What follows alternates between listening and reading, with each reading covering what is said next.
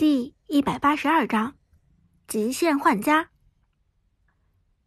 当虞姬的被动技能射出来的时候，老 K 心都凉了。以一名职业选手的经验，他立即就意识到眼前发生了什么。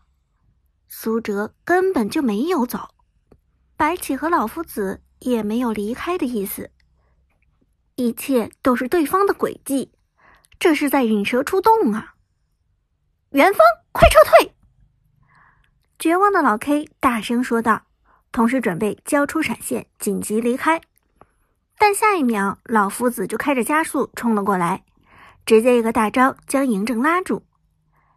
被老夫子大招拉住的嬴政没有丝毫的办法，直接像是一个活靶子一样被 S 六战队群殴致死。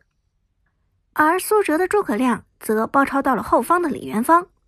通过位移被动打出减速效果，李元芳一身都是位移，所以想要杀掉他，就必须要瞬间打出高爆发。苏哲的诸葛亮两段位移刷出法球打出伤害，同时大招元气弹已经将他勾连。可惜诸葛亮没有硬控，无法强行阻止李元芳的位移，而李元芳二技能的位移偏偏是神技中的神技。距离极长之外，还有一段时间的无法选中。黄山的李元芳交出二技能，极限躲开了苏哲的一个大招。不过此时的他已经残血，只能回拳补状态。周神，嬴政已经被杀了，咱们直接一波。陈天野的虞姬秒掉嬴政后，兴奋说道，同时带着大家往高地冲来。但就在此时。阿飞的花木兰已经推破了高地塔，直冲水晶。S 六这边的队友们也不甘示弱，老夫子抡起教鞭，快速拆塔。中路高地塔很快在摧残下爆炸。与此同时，炮战队的张飞和苏烈迎面赶来，强行干扰苏哲方面的拆塔行动。张飞跳进人群，挥舞蛇矛，直接将兵线击飞。苏烈强化普攻，直接锤击小兵，完全不顾敌方英雄的围攻。苏哲快速穿梭在两人之间，配合队友，短时间内打出高额伤害。诸葛亮击杀张飞，double kill。诸葛亮击杀苏烈。刚刚复活的两个人再次被苏哲收割，小伙伴们兴奋大叫：“折神威武，赢定了！”居然打赢了职业战队，这太不可思议了！但就在这时，苏哲却苦笑着摇了摇头：“不，我们输了。大家打的都很精彩，这一仗虽败犹荣。为什么？”陈天野不明所以，像是被人迎头泼了一盆凉水。苏哲低声叹道：“虽然拿下了两个人头。”但咱们的兵线全部被清了。陈天野这才意识到，张飞和苏烈临死前的确清空了中路全部兵线，而反观己方高地，阿飞的花木兰正对着水晶敲下最后一击。战斗结束，水晶爆炸。苏哲方面虽然全场人头数领先，从开局到结束一直占据优势。但最后一波换家却以失败告终，遗憾败给了炮战队。这个结果大家并不是不能接受，实际上能和职业战队打成这个样子，大家心中都相当自豪。只是最后通过这种换家的方式失败，每个人心中多少还是有些遗憾。差一点就赢了，可惜我白起没大，我要是有大就能把兵线保住了。真的很可惜，不过这一场打得很过瘾。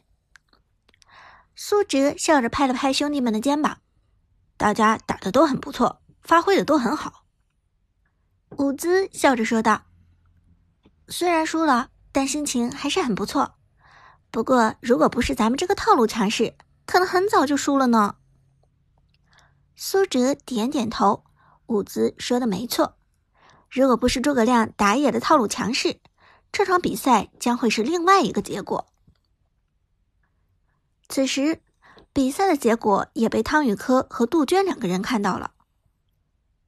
怎么样，苏哲输了，你失望吗？汤宇科笑着看着杜鹃问道。当然不失望，苏哲的表现反而再次让我惊喜。杜鹃笑着说道，随后反问汤宇科：“你呢？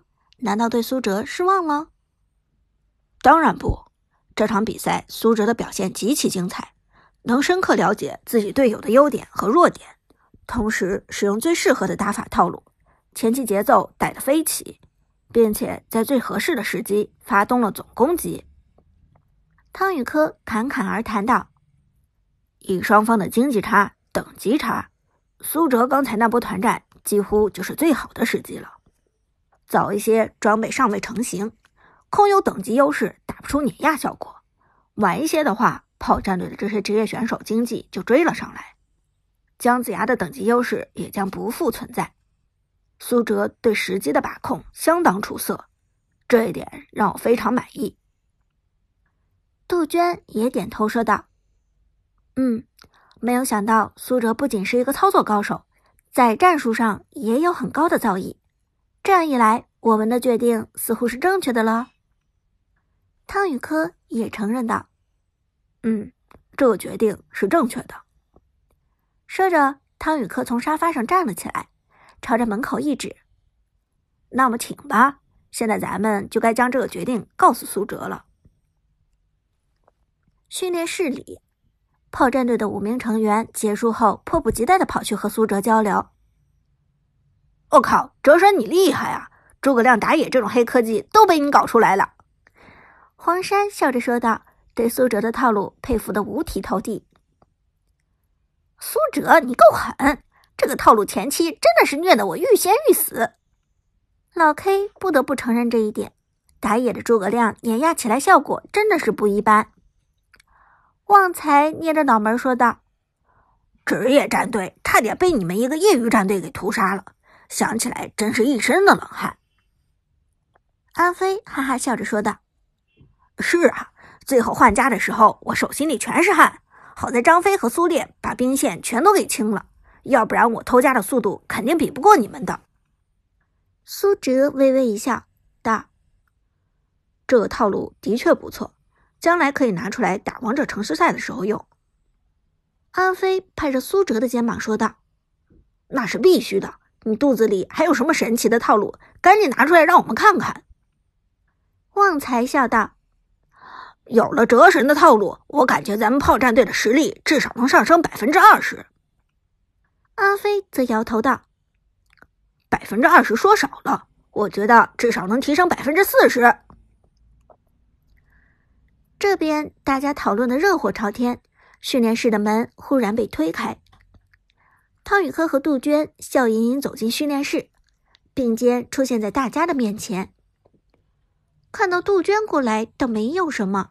但汤宇科一旦出现，绝对有大事要发生。炮战队成员们连忙恭恭敬敬的打了声招呼，准备听领导讲话。杜鹃闪到一旁，汤宇科则上前一步，咳嗽一声之后，汤宇科笑着说道：“ 刚才的热身赛我看了，双方打的都不错，炮战队的胜利实至名归。苏哲这边业余战队。”也是虽败犹荣，而其中最令我印象深刻的是苏哲这边的套路：诸葛亮打野配合姜子牙、虞姬中野辅联动，这个套路堪称经典。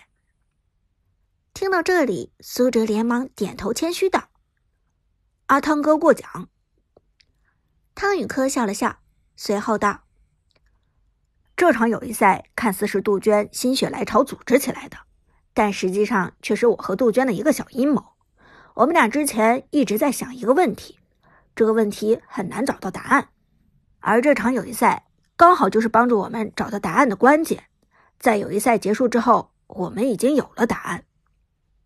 说着，汤宇科与杜鹃相视一笑，而后继续道：“炮战队虽然已经正式成立，但战队中还没有确定队长的位置。”起初，我和杜鹃都觉得苏哲适合做这个队长，但却有些担心他无法胜任。